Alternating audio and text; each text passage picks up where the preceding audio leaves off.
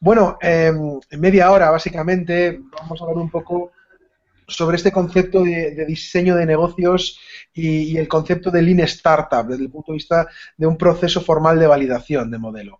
Bueno, eh, hoy sabemos una cosa como emprendedores. Hoy lo que sabemos es que en ningún plan de negocio sobrevive al primer cliente.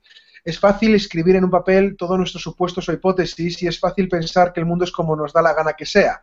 El problema es que el mundo es como es y esto eh, es el mayor drama del emprendedor.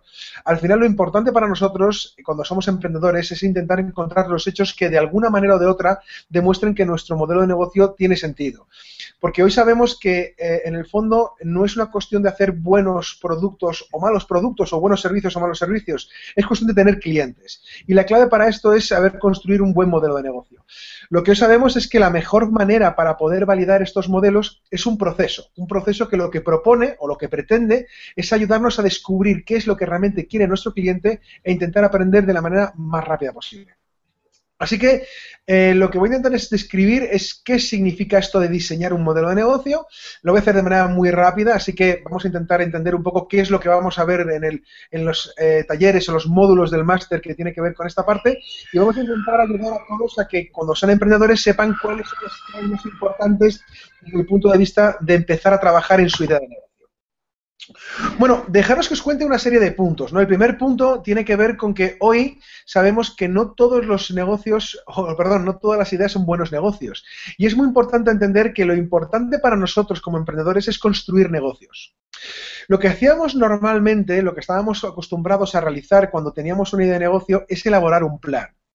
El plan de negocio no es una mala herramienta, es una herramienta muy útil. Lo que es realmente peligroso para los emprendedores es hacer supuestos o hipótesis que nos permitan construir ese plan de negocio sobre una, eh, digamos, una base que, básicamente no se sustenta. ¿Qué quiere decir esto? En general lo que hacíamos para hacer planes de negocio es trabajábamos un estudio de mercado, trabajábamos una viabilidad o un estudio de, de viabilidad financiera, en el cual lo que suponía era hacer unas previsiones a cinco años sobre unas ventas de un negocio que jamás ha funcionado.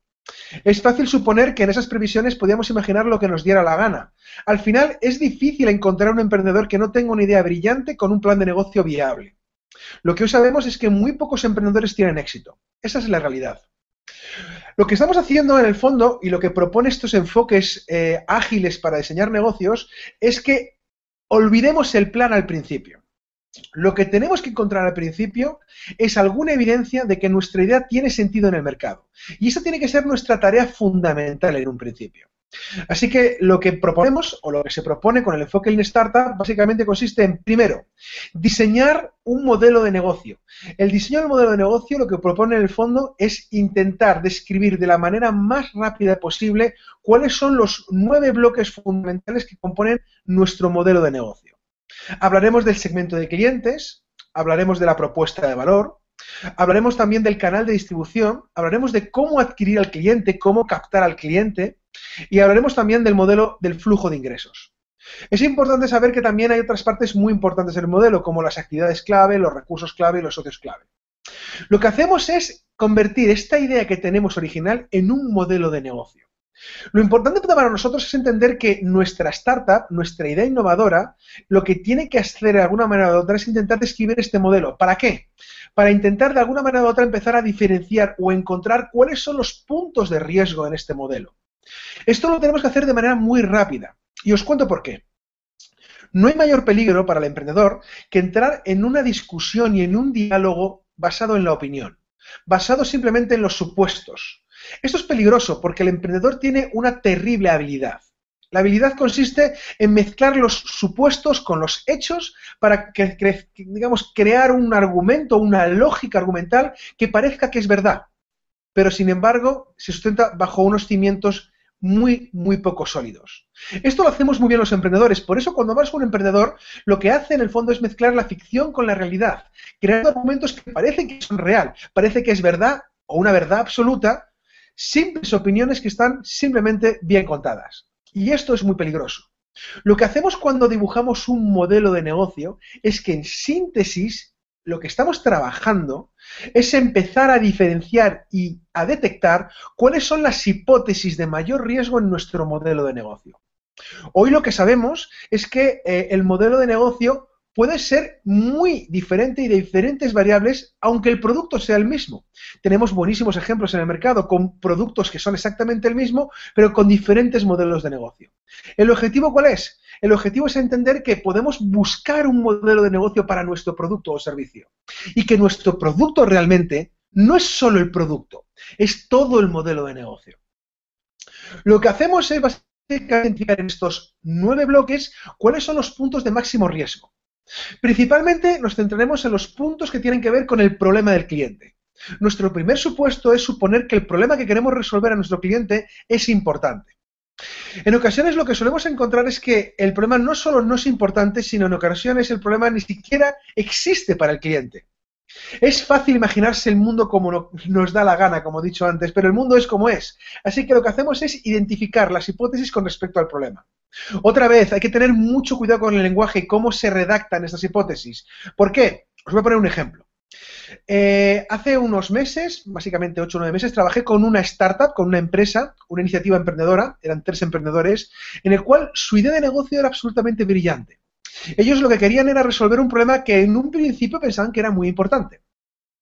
El problema es que la gente quería ahorrarse dinero en el depósito de la gasolina. Es evidente que todos nos cuesta pagar 80, 90 o 100 euros para llenar nuestro depósito de la gasolina y el dinero y el importe cada vez sube más. Así que ellos querían resolver este problema. Lo que pasó es que en el fondo su supuesto es que los clientes querían ahorrarse dinero en el depósito de la gasolina. Y esto puede parecer evidente.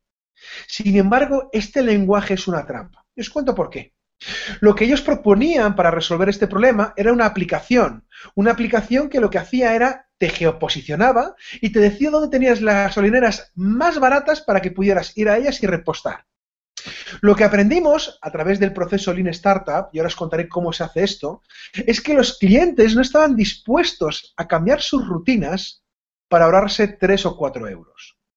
Es fascinante, ¿no? En un principio pensábamos que el problema era importante y cuando hablas con el cliente, el cliente te lo verbaliza como tal. Efectivamente, yo quiero ahorrarme dinero en el depósito de la gasolina.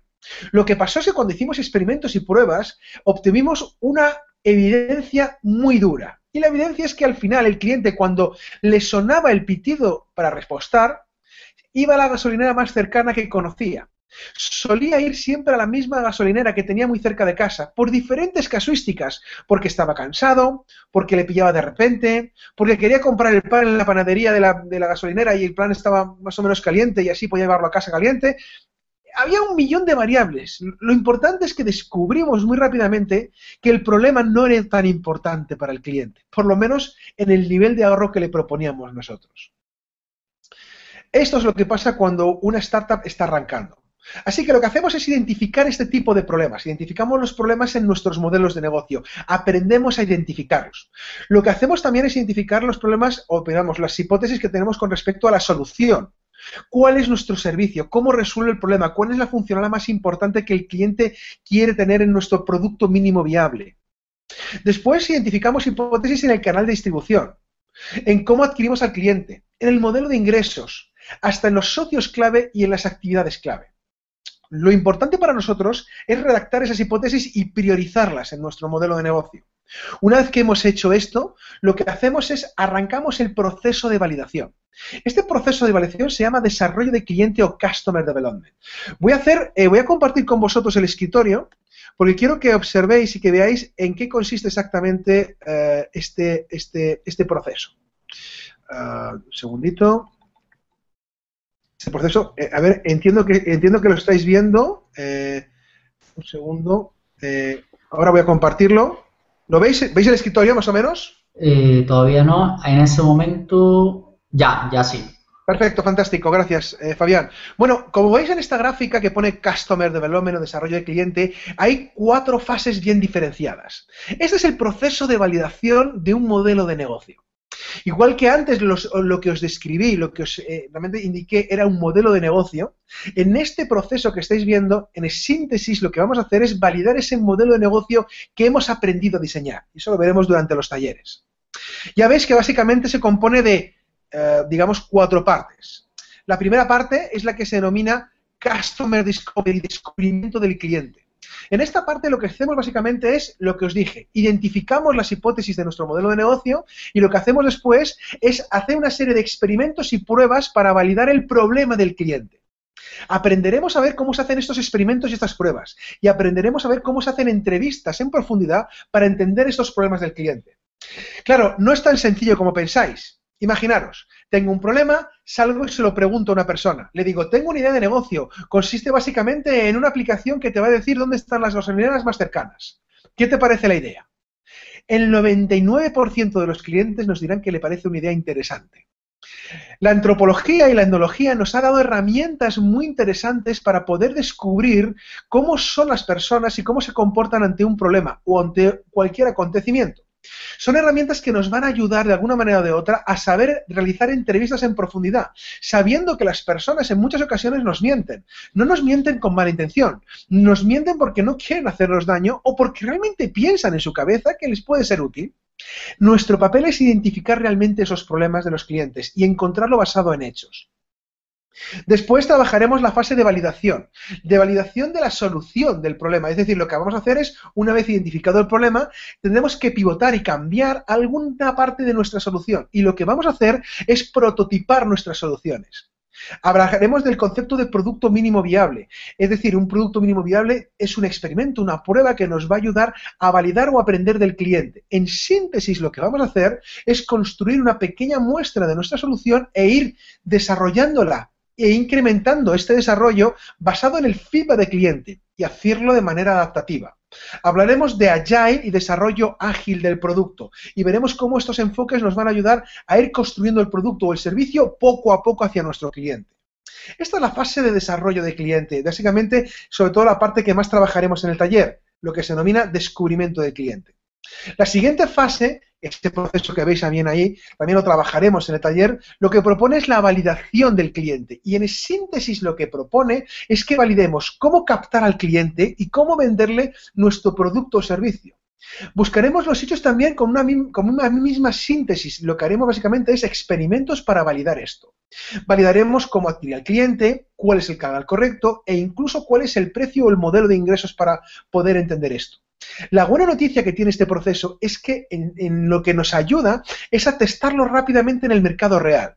En el fondo el proceso lo que acelera es el fallo, porque no te está proponiendo ningún proceso en tu modelo. Lo que se está ofreciendo es un proceso para validar tu modelo. Es decir, no te dice cómo tiene que ser tu idea, te dice cómo puedes testar tu idea lo antes posible. No te está diciendo si tiene éxito o no, te está forzando a que tenga un digamos, un test de estrés con el mercado real. Y con este test lo que vamos a identificar es qué es lo que falla de nuestro modelo. ¿Por qué? Porque nos encantaría saber cuál es el fallo de nuestro modelo. Si tenemos que fallar, si vamos a fracasar, nos gustaría saberlo esto en tres semanas, no en tres años. Como os podéis imaginar, el coste personal, económico, emocional, que supone para un emprendedor llevar dos años de proyecto para darse cuenta que al final el negocio no tiene sentido, es enorme. Sin embargo, poder aprender sobre los fallos de manera sistémica y ordenada ayuda al emprendedor a tener más dinero para poder seguir intentándolo y poder seguir fallando con un fin. El fin básicamente consiste en encontrar cuál es el modelo de negocio.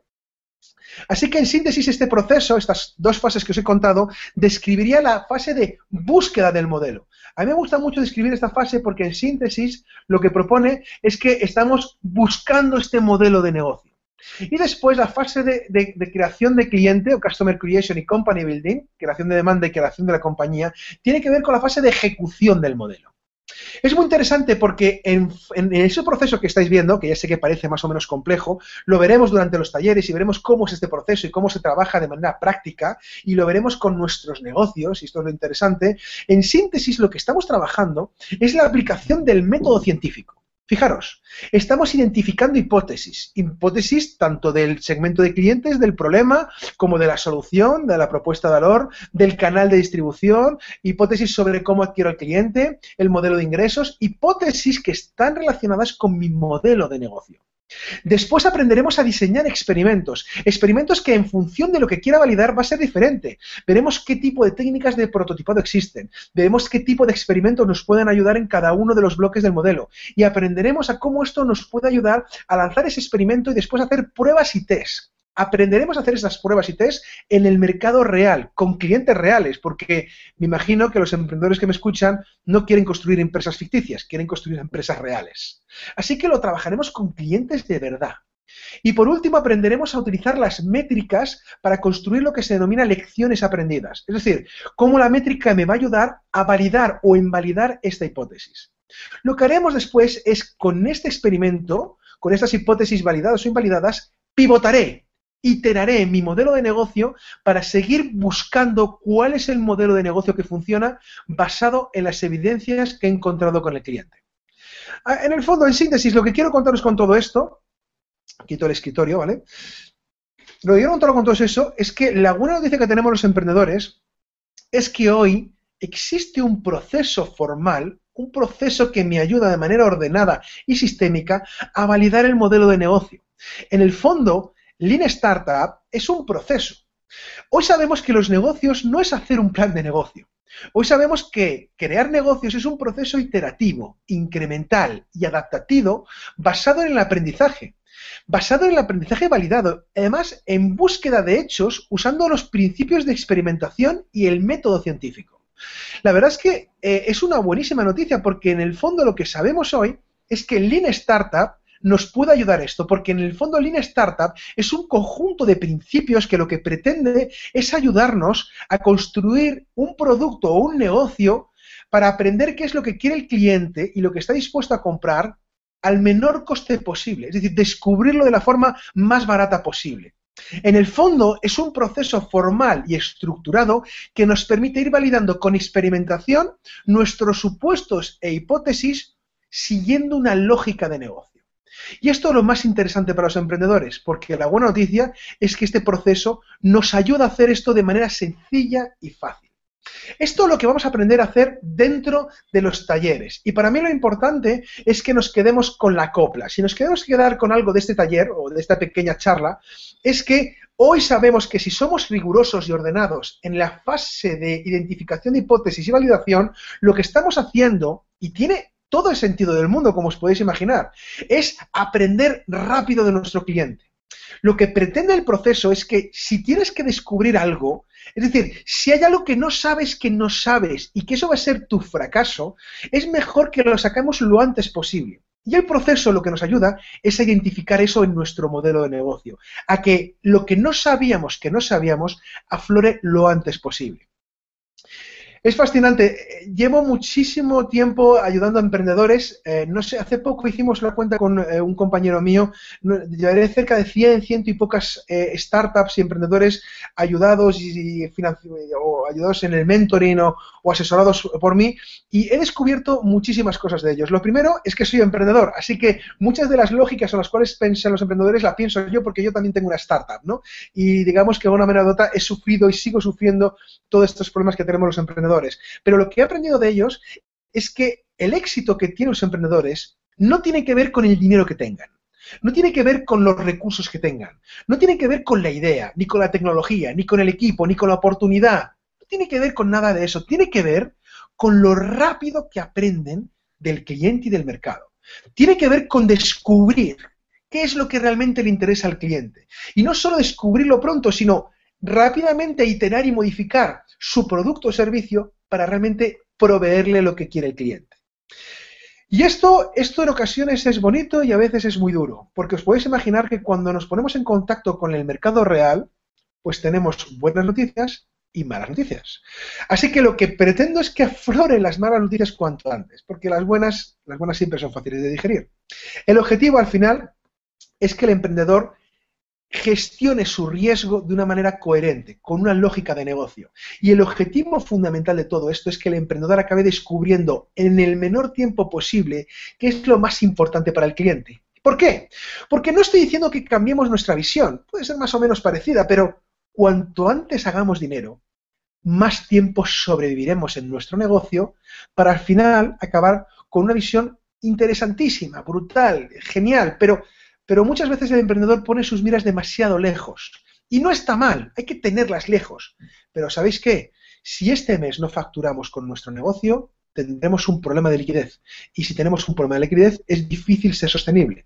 Así que no habrá un mañana si no tenemos un presente. El proceso lo que ayuda es que aparezca ese presente. El objetivo del proceso es ayudar al emprendedor a encontrar de la manera más rápida posible la forma de empezar a ganar dinero. Puede ser que haya que pivotar y iterar en su modelo de negocio, pero al final el objetivo es llegar hasta la visión final. Pero nunca llegaremos si no conseguimos un primer cliente. Así que lo que vamos a aprender en esencia es a manejar este proceso. Aprenderemos a diseñar un modelo de negocio aprenderemos a manejar técnicas de prototipado, a hacer buenas entrevistas, a ser un poco antropólogos, a saber observar, a ser un poco zoólogos, a ser un poco médicos como House, ¿no? A saber observar con las evidencias aunque los clientes nos mientan. Eh, y además todo esto nos va a ayudar a coger una serie de habilidades. Porque el problema que hemos tenido hasta hace bien poco, hasta hace 5 o 6 años, que es cuando arranca este proceso, o cuando empieza a aflorar en el mundo este proceso, es que teníamos muy, muchas habilidades o muy buenas habilidades para ejecutar negocios conocidos. De hecho, las propias escuelas de negocio, los propios programas, como este incluso hace tiempo, eh, programas anteriores a estos, lo que ocurría es que se formaban emprendedores como si fueran directivos de grandes compañías.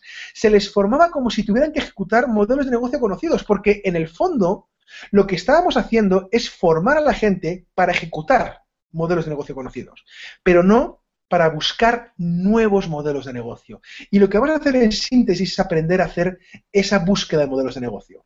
Es fascinante porque eh, supone un aprendizaje brutal, supone eh, cuestionarse lo que hemos aprendido y desaprender para volver a aprender, supone hacer cosas diferentes para descubrir qué es lo que realmente importa, supone estar focalizado en los clientes y en las personas, olvidarnos de los productos, dejar de estar enamorados de los productos y empezar a estar enamorados de los problemas de los clientes, supone empezar a entregar valor real cuanto antes y lo que supone, y eso es lo más importante, es a conseguir emprendedores que puedan crear negocios que sean sostenibles y que creen, digamos, una propuesta que pueda monetizar en el corto plazo para poder sobrevivir. Y esto es lo más importante para los emprendedores.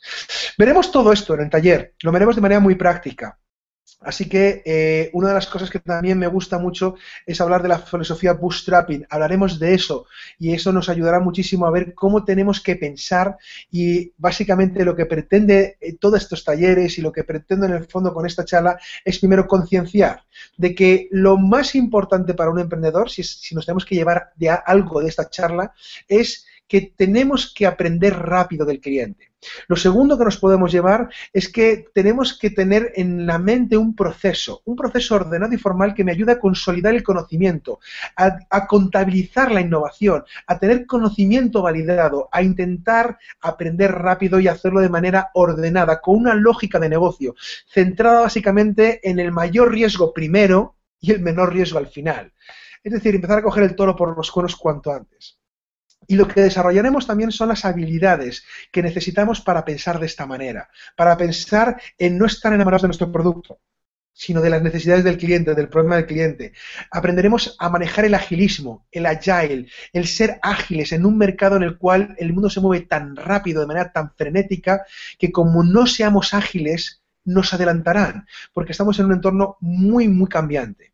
Y eh, desarrollaremos todas esas habilidades en el, programa, en los talleres, veremos todas las herramientas, las tocaremos, las usaremos y todo esto lo veremos en un proceso. Así que veremos habilidades, desarrollaremos habilidades, tocaremos herramientas y estudiaremos procesos como el proceso que os he contado ahora mismo, de desarrollo de cliente, para que entendamos en qué consiste el enfoque Lean Startup.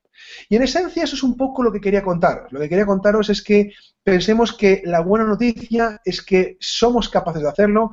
He tenido casos increíbles eh, y fascinantes de cómo aplicando estos enfoques podemos aprender muchísimo.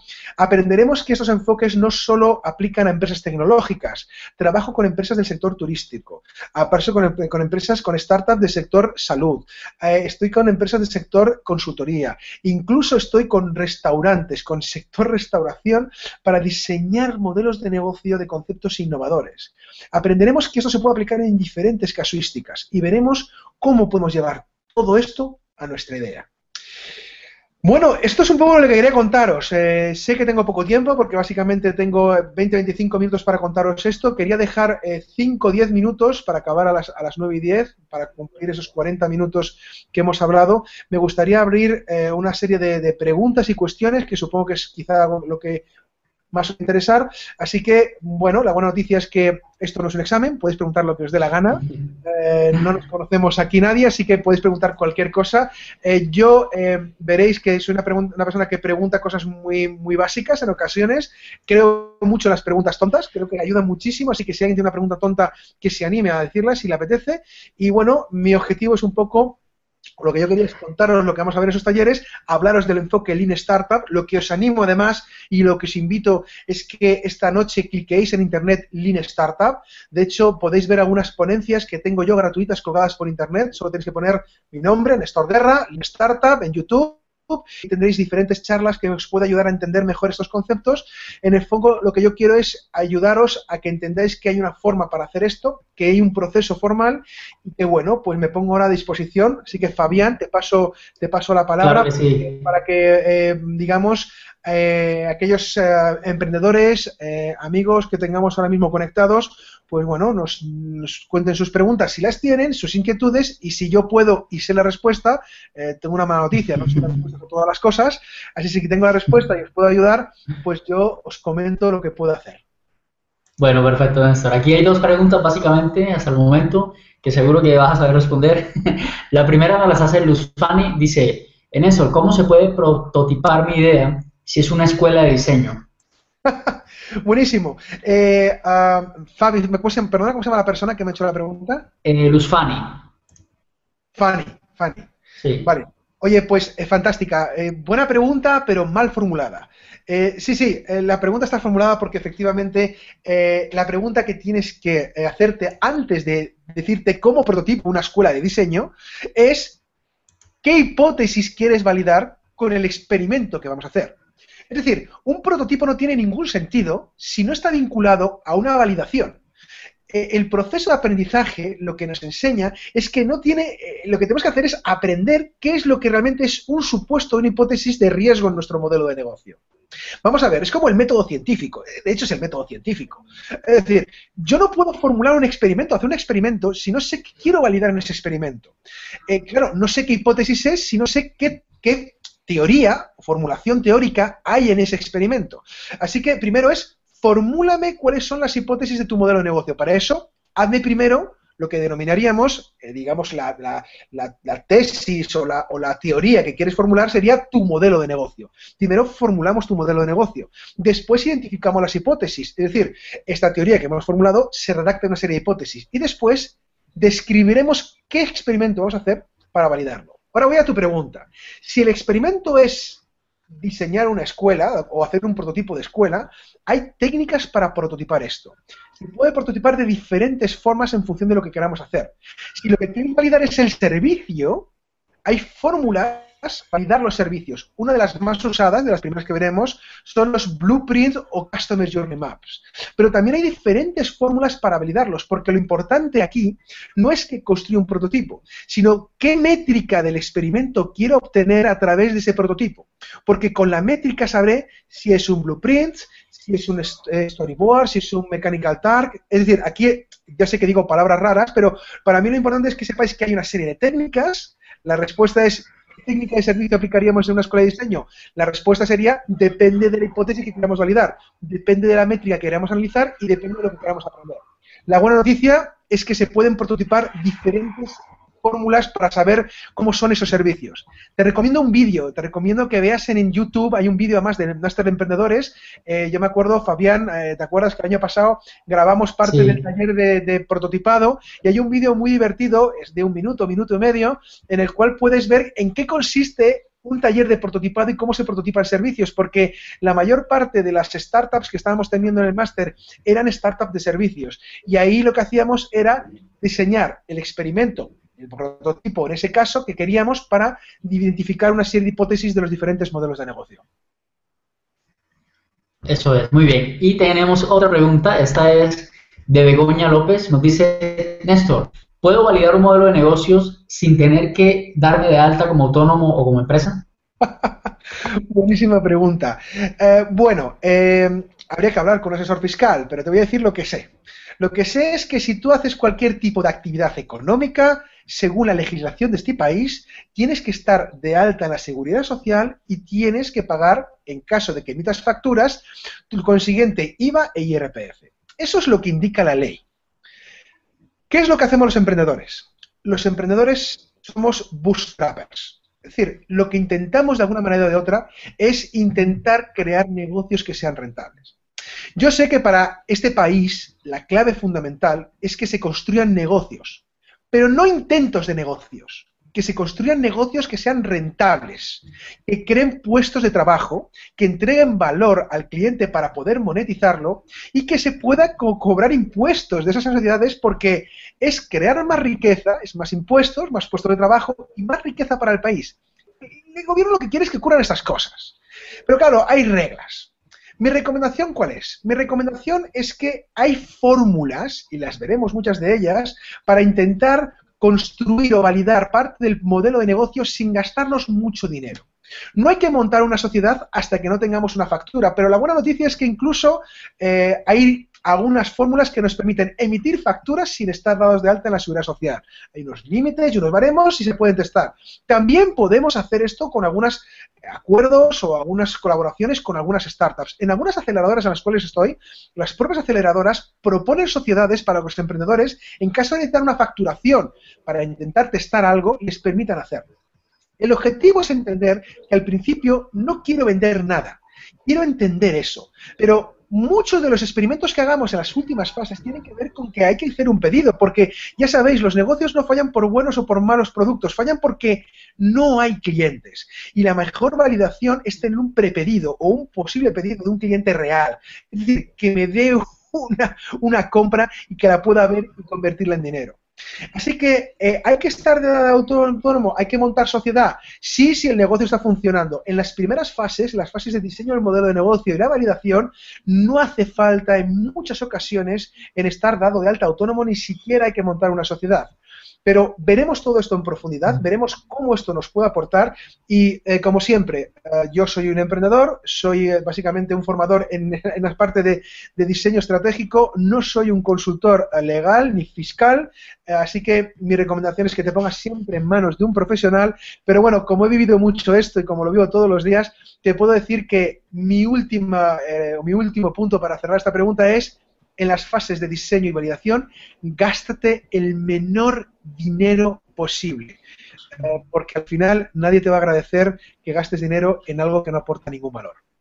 Total. Muy bien, Néstor, gracias. Una última pregunta antes de despedirnos. Eh, varias personas me, dicen acá, Néstor, ¿qué libros nos recomiendas eh, que tengan que ver con esos temas? Bueno, hoy en día hay un boom de libros, hay un boom de libros, sobre todo porque es que Steve, Blank escribió el libro de Four Steps to the Epiphany, tenemos muchos encima de la mesa. Dejadme que recomiendo algunos que tengo aquí mismo. Eh, no es que recomiende las lecturas, voy a nombrar unos cuantos y después nombro el que más me gusta. El primero, sin lugar a dudas, es The Four Steps to the Epiphany, el primer libro que escribió el profesor Steve Blank sobre el proceso de desarrollo de cliente. Un libro muy arduo de leer, no está traducido a español, está solo en inglés. Un libro difícil de leer, pero muy, muy interesante. Quizá la Biblia de todo esto. Bueno, unos alumnos aventajados de, Steve Blank, bueno, alumnos o conocidos del profesor Steve Blank, eh, eh Cooper, eh, escribió una síntesis de este libro, un libro muy finito, como podéis comprobar, de fin de semana, en el cual lo que llama es guía para el emprendedor, guía de desarrollo de cliente para emprendedores. Básicamente resumía en síntesis todo lo que hablaba el profesor Steve Blank de una manera mucho más sencilla.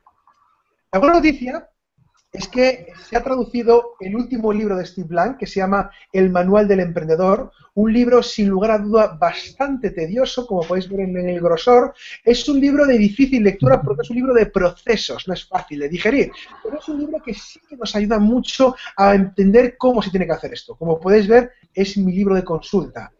Básicamente me dedico a ir consultando el libro cada vez que estoy trabajando en mi startup o en startups de otro como mentor. Pero si me preguntáis sobre un libro para leer en general, recomiendo el libro de Eric Ries, el Lean Startup, el método Lean Startup. Un libro que no te habla del cómo, pero sí te habla del por qué. Y te lo explica de manera muy sencilla. Y si para cerrar me dais un libro que sin lugar a duda me ha gustado muchísimo, aunque tiene detractores y tiene gente que le gusta mucho, pero a mí me gusta mucho El emprendedor Lean de Bran Cooper. Un libro que aunque bueno, en síntesis es muy vago, pero tiene muchísimos ejemplos de diferentes empresas de cómo están aplicando Lean Startup. Bueno, yo creo que os he dado un compendio suficientemente amplio de libros para que podáis, que se anime, a empezar a leer. Pero antes de que compréis libros, mi recomendación, de verdad, es, eh, antes de gastaros mucho dinero en libros, que está muy bien, porque ya sabéis que al final los libros hay que leerlos y esto supone tiempo, ir por internet, eh, ver ponencias mías o ver ponencias de otros. Hay muchos consultores y muchos autores que están hablando muy bien de Lean Startup. Eh, eh, leeros muchos blogs que hablan de esta casuística y después, cuando ya aterricéis un poco todos estos enfoques, mi recomendación es que empezáis a leer. Pero la buena noticia es que ya hay muchos cursos que ya cuentan muy bien los libros, aunque los libros, ya sabes, Fabián, siempre son los libros. Si te ha gustado este vídeo puedes hacer tres cosas. Uno, suscríbete a nuestro canal de YouTube, Máster de Emprendedores. Dos, compártelo con tus familiares y amigos en redes sociales. Y tres, visita masterdeemprendedores.com y apúntate a nuestra lista de correo para recibir los regalos y la información que vamos mandando. masterdeemprendedores.com